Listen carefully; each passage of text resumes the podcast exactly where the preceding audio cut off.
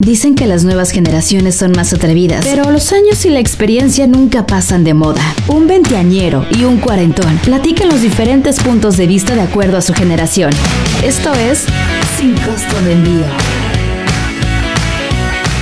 Bienvenidos a una emisión más de Sin Costo de Envío. Nosotros somos Nacho Flays, Pedro Rincón. ¿Qué pasó, muchachos? ¿Qué huele? ¿Cómo estás? ¿Cómo, Yo cómo te estoy- fue bien? Yo estoy muy bien, estoy muy contento, la verdad, porque cada vez este podcast va tomando un nivel más mamalón. Ah, ya sé, Empezamos güey. diciendo puras pendejadas, lo seguimos haciendo, pero ahora acompañado de expertos para que digan, a ver, par de idiotas, esta cosa Están no va por ahí pendejos. o están bien pendejos, ¿no? Sí, mira, yo me acuerdo el primer capítulo que hicimos decíamos, ay, sí, sí he usado Tinder. Ay, no, yo no, no mames, ¿no? Y el día de hoy, el día de hoy vamos a platicar, eh, pues fíjate, tú y yo lo habíamos planteado, Ujú. hablar de los orgasmos femeninos y masculinos. Pero ¿no? llegó nuestro doctor invitado, es un sexólogo experto evidentemente en la materia para decirnos, bueno, ustedes son un par de idiotas que no tienen la menor idea porque yo creo que históricamente eh, se ha manejado mal por lo que estoy dándome cuenta de entrada dividir este rollo del orgasmo entre él y ella porque hay cosas que de verdad no lo sabía.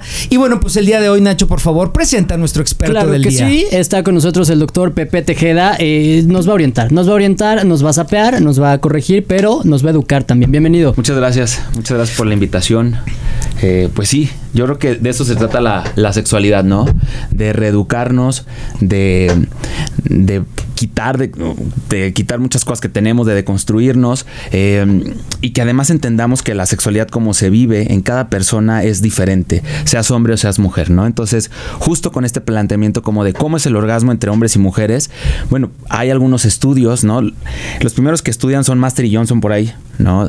Eh, en los 60 después de 10 años ellos empiezan a ver, bueno, esto pasa en hombres, esto pasa en mujeres. En la propuesta que ellos tienen, en efecto ponen que el orgasmo de la mujer es eh, puede ser continuo, es decir, la multiorgasmia, pero al hombre lo ponían como de no, hasta que regrese en el periodo refractario, es decir, cuando no va a responder a ningún estímulo, puede venir otro estímulo y ok, se lo volvemos a levantar, pero ninguno consecutivo. Y entonces en esta sociedad permea la idea de que los hombres no somos multiorgásmicos y la realidad es que sí. Que tampoco tiene que ser el fin a donde tenemos que llegar, ¿no? Es decir, si yo digo el día de hoy que los hombres somos multiorgásmicos, no pasa nada si un hombre dice, yo con mi orgasmo estoy bien, sí, con uno ya está bien, lo disfrutas, está bien. Pero son justo estas ideas que pensamos que tenemos que ir con la sexualidad en el check-in. Ah, sí lo logro, ok, sí lo alcanzo, ok, tengo una meseta mucho más larga, ¿no? Tenemos hombres y mujeres preocupadas por una eyaculación eh, que de repente llegan y dicen, ok, es que yo soy eyaculador precoz, ¿por qué? Porque duró dos minutos. Ok, ¿a tu pareja le molesta? No, es que ni pareja tengo. Entonces, ¿cómo eres eyaculador precoz? Exacto.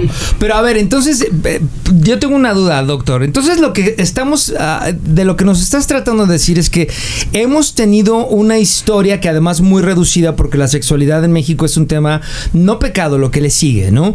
Este, y la poca información que hemos tenido, entiendo que ha sido errónea. Eh, sí, pero, pero como lo ha sido a- en la ciencia, ¿no? Como en este ensayo y error, que vas Ok, diciendo, ok, lo voy descubriendo. Y entonces, años más tarde, Álvarez Gallú que es el principal personaje aquí en México en, en sexualidad, él aporta esto donde dice, a ver, para mí hombres y mujeres tienen esta misma respuesta sexual, ¿no? Es decir, hay mujeres que pueden durar mucho en la meseta, poco en la meseta, hombres mucho, poco. Y entonces como de, ok, hay mujeres que pueden llegar nomás a tener un orgasmo. Y entonces es darnos cuenta que conforme vayamos conociéndonos y sobre todo platicando y experimentando, no es fácil que yo le diga a mi amigo, oye, ¿sabes qué? La verdad es que yo duro un minuto y la disfruto padrísimo. Porque en el estándar es cuánto, frecuencias, números. Hoy por hoy, los pacientes que atiendo, por ejemplo, viven acosados por el número que se platican entre las mujeres, hablando de parejas heterosexuales. Es que a mí me dan diario tres veces al día. Entonces se van con números y es como de, wow, wow, wow, espera. Entonces sí, cuando, cuando conozcamos más la fisiología de lo que ocurre a nivel sexual, junto con la, el sentimiento subjetivo de cómo yo vivo mi, mi orgasmo, mi meseta y mi demás, entonces vamos a ir conociéndonos, y entendiendo que cada quien vive de una forma diferente. Nacho, estamos jodidísimos. no, pues no, o sea, si dicen, si dicen unas que tres veces al día, no, pues yo ya, ya me voy a morir. Sí, mejor, ¿para qué chingados las No, es hacíamos, que no? ya, ya, ¿para qué? Pero, a ver, entonces, doctor, una duda. ¿Podríamos decir eh, que la ciencia dice, pero la práctica habla, a lo mejor? ¿O eh, conocer más de nuestra sexualidad o conocer más de, de estos temas para poder tener una práctica más placentera? Porque también creo que últimamente hemos visto en muchos medios artículos periódicos, este, medios impresos, de todo, que estos temas de sexualidad se han, creo que se han ido por otro camino. O sea, como que a huevo es el y cómo este prenderte con velas. Y A ver. cómo excitarte con esto. A ver, güey. Primero creo que es conocer las necesidades fisiológicas, conocer tu cuerpo, y ya después te vas a esas cosas. A ver, más bien, aterrizando un poco lo que creo que Nacho quiere decir. Yo entiendo, doctor, que la sexualidad no la podemos generalizar. La sexualidad es una para ti, una para mí, una para Nacho y otra para cualquier otra gente que nos esté escuchando. Así es. O sea, O sea, en pocas palabras, güey, sí. O sea, como, como ciertamente decías, o sea, si para una persona un orgasmo dura un minuto, un segundo y lo disfruta, está bien. Pero o- ojo, viene la parte a lo mejor donde la amiga te dice, no, güey, es que tiene que durar siete segundos y yo duro uno. ¡Oh, estoy en problemas! Bueno, de, de lo que mencionaba el doctor de, de los multiorgasmos, ¿no? Al principio, o sea, las mujeres sabemos que son multiorgásmicas, ¿no? Digo, aquí otro posible error, o sea, uno quiere hablar de orgasmos femeninos cuando ha sido vieja para saber qué sienten. No, no hay manera, ¿no? Eh, Pero eh, hablar a lo mejor del multiorgasmo masculino y eso, ¿cuántos güeyes no hay o entre hombres? Es como el, o sea, el típico amigo que dice, uy, no, ayer aguanté tres. Y entonces como tú aguantaste uno, prefieres no decir o dices, uy, yo cuatro. Y, y es, es a huevo como el tabú. Pero ahí, como doctor, madre- los dos no, no están mal. No, o sea, es que la realidad es que no estamos mal. Mientras no te incomode, no está mal la sexualidad. Exacto, O sea, exacto. es que yo en mi matrimonio una vez al mes y está padrísimo, ok. Si el otro matrimonio es una vez cada hora, es otro boleto, ¿sabes? Entonces, yo creo que aquí es importante que cada persona se conozca, pero para llegar a ese punto, está cabrón. Está cabrón, ¿no? Sí, no, no, dilo, cabrón. dilo, está cabrón, sí. O sea, tenemos mujeres que no se conocen la vulva. ¿Qué? Y, y voy por la vida diciéndoselos y entonces a donde me inviten a hablar y poner recetas médicas, donde entonces yo le diga, ¿cuál es el mejor orga- orgasmo, la mejor posición? Yo lo primero que les digo, a ver, mujer, agárrate un espejo y en tu intimidad, Y en tu espacio, y conócete. Capaz claro. si tienes el labio para un lado, para el otro, mordido, ¿sabes? O sea... Leporino. Pues sí, capaz está más, más sensual ese labio que, o sea, estamos, es conocerte, es, es- descubre esta vulva, es que no siento que me toque, pues, pues ni siquiera sabes qué te están tocando. O sea, a ver, ya, ya tengo una duda, güey. O sea, A ver. O sea, hay, hay como. Mesúrate, como- por favor. los labios pueden estar como más para un lado que para otro y, y eso puede alterar o puede hacer diferente el, el- la sensación. Te voy a contestar con esto. Hay penes que están para la derecha, a la izquierda, arriba, abajo, y esto cambia, claro. Entonces, eh, pero ojo, no debe de ser un obstáculo. ¿Estamos? Es como de, ah, No, me dieron pues, este es lo- lápiz. Pero es lo que hay, Doc, también. Dicen chiquita pero rinconera, güey. Entonces, pues con eso, ¿no? O sea, como que vas a dar vuelta con direccional.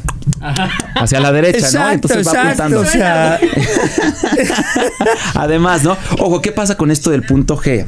¿O qué pasa con esto de. Sí, sobre todo el punto G. ¿Quién nos dijo? O sea, no es porque yo creo que estaba en la Biblia, pero la peor forma en la que una mujer alcanza el orgasmo, esto sí lo sabemos porque las mujeres lo han contado, es por una penetración vaginal. Y sobre todo si es en posición de misionero, porque el punto G justo está en la pared anterior, es decir, pa'lante. Ajá. ¿Sabes? La mejor forma de estimularlo sería entrar por detrás, es decir, que el pene, no, no en el recto, no en el ano, por detrás en la vagina para tocar justo acá. Porque si yo entro de frente en el visionero, estoy tocando la pared posterior de la vagina. ¿A cuántos? A 3, 4 centímetros. Ahí está. En algunas el punto ¿Qué va a pasar si de repente una chica empieza a tocarse o la pareja le, estimula y no lo encuentran ahí? Bueno, búsquenlo en otro lado. O sea, Claro, porque insisto, estamos hablando de que todos somos diferentes y quitarnos este estigma de, de es que el orgasmo tiene que ser así, porque el libro me ha dicho históricamente que esto, pues que creen, sí debe ser muy eh, contrastante de repente estar pensando que lo que he leído, en el mejor de los casos, la gente que haya leído algo, pero si mi comadre me dijo que la cosa era así, pues ¿qué crees? Estamos en un gravísimo error.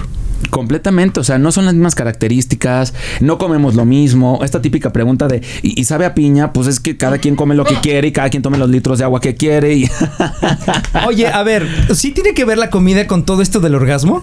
Eh, No, no, no, güey, no es del orgasmo. Exacto. Es del sabor. no, o sea, el fluido. Ajá, el fluido, el sabor Ojo, del y, fluido. eso, y acabas de dar en un punto muy clave. ¿Eh, Orgasmo puto? ¿Qué no es igual a eyaculación. Orgasmo. Hombres, hombres, por favor. Orgasmo no es igual a eyaculación. Eyaculación es igual a orgasmo. Son simultáneos, sí, pero son eventos separados. ¿Puedo tener un orgasmo sin eyaculación? Sí. ¿Puedo tener una eyaculación sin orgasmo? Claro.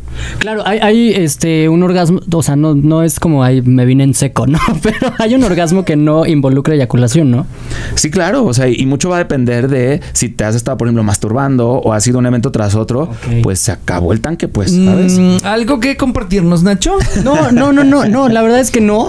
Solo, Al- solo alguna las cosas que he leído, güey. no sé, te lo juro que no. El doctor, no sé, algo. ¿Me puedo No. salir si quieres? No, te lo juro que no, de verdad no. Pero, este, a ver, entonces, hablando, ah, tocabas un punto que creo que es bien importante en esta onda del orgasmo y lo que sabemos y no sabemos, el punto G.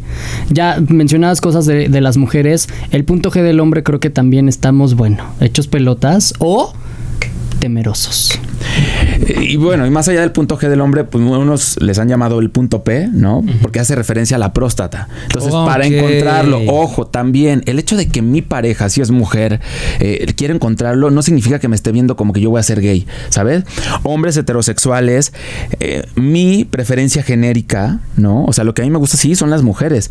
Que a mí me gusta que me pellizquen, que me muerdan o que me toquen justo el punto P, no me hace homosexual. Claro. ¿Sabes? Entonces, sí. Uy, hay que- pero ahí, perdón que te interrumpa, estás hablando de una brecha generacional y, y- y cultural de otro mundo, ¿eh? Porque yo no me imagino ahorita en, en un pueblo, que decir en alguna ranchería, una persona que, que permita, por ejemplo, tener este tipo de prácticas.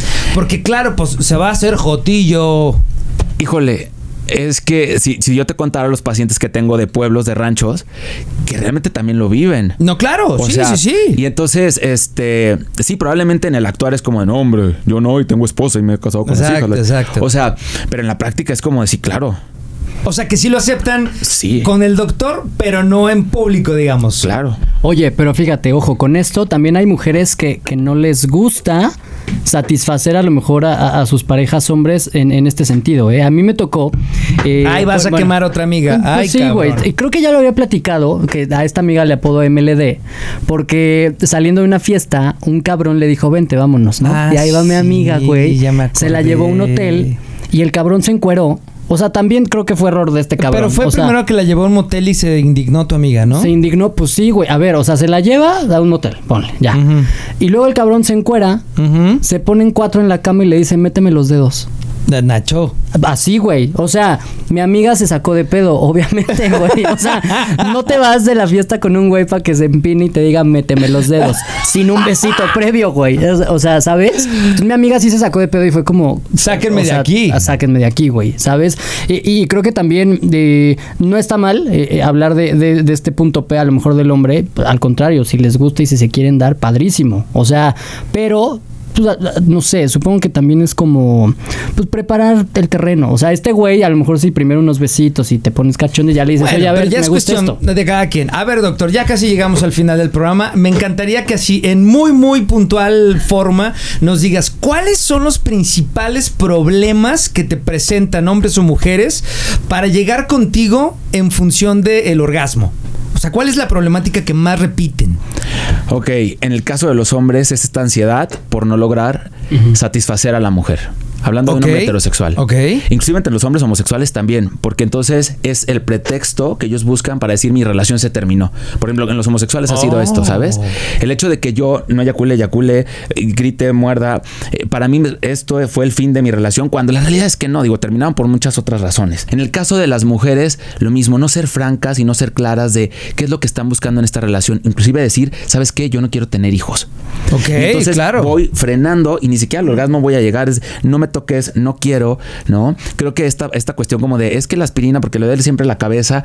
A ver, hay que preguntarles, ¿no? Y lo importante en la sexualidad es pregúntale al otro qué quiere.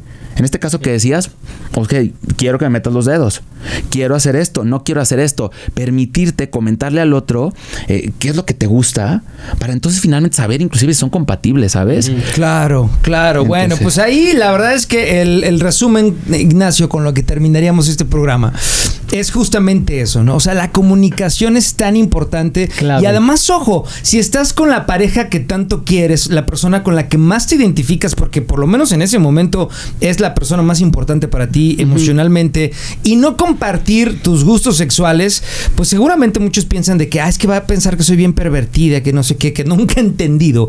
¿Por qué le dicen, este, o se refieren a la Perversión. sexualidad como algo sucio? Claro. No, nunca he entendido esa parte. Así es que el, el- el mensaje muy claro a toda la gente que nos oye es, comuníquense. Está bien fácil, la verdad es que es sencillo. Sí, la neta es, pues, eh, o sea, decir lo que te gusta, lo que no te gusta, satisfa... Encuérate. Encuérate Vámonos y si ya. te dicen mete el dedo, pues vas. Pues ¿no? mételo. Oye, pues muchas Vámonos. gracias a nuestro doctor invitado, al gran doctor Pepe Tejeda, que el día de hoy estuvo con nosotros. Y pues te vamos a invitar más seguido, ¿eh? Queremos que regreses. Sí, claro, yo feliz. Y te- tus redes Tus sociales. Claro que sí, estoy en Instagram como doble P Tejeda y también en el blog que es No Hablemos de Sexo, doble P Tejeda, o sea, Pepe Tejeda. En Instagram, en Facebook, por ahí nos vemos y No Hablemos de, de Sexo también. O sea, tienes un blog ya de, de justo esto. Sí, a veces arriba, a veces abajo el blog, ¿no? ya nos ponemos a Bueno, pero, cambiar. pero ¿eh? así es el sexo, Pero arriba o abajo. es el sexo, no pasa entonces, nada. Hay una apatía. Oye, arriba o abajo, Pedro Rincón. Gracias por acompañarnos. Este fue Sin Costo de Envío. Adiós. 20, 40 o 50 años. ¿Existe alguna diferencia? Bueno, no lo sabemos. Nosotros seguiremos compartiendo perspectivas de cada generación. Te invitamos a que participes. Total, las opiniones de todos van sin costo de envío. Hasta la próxima.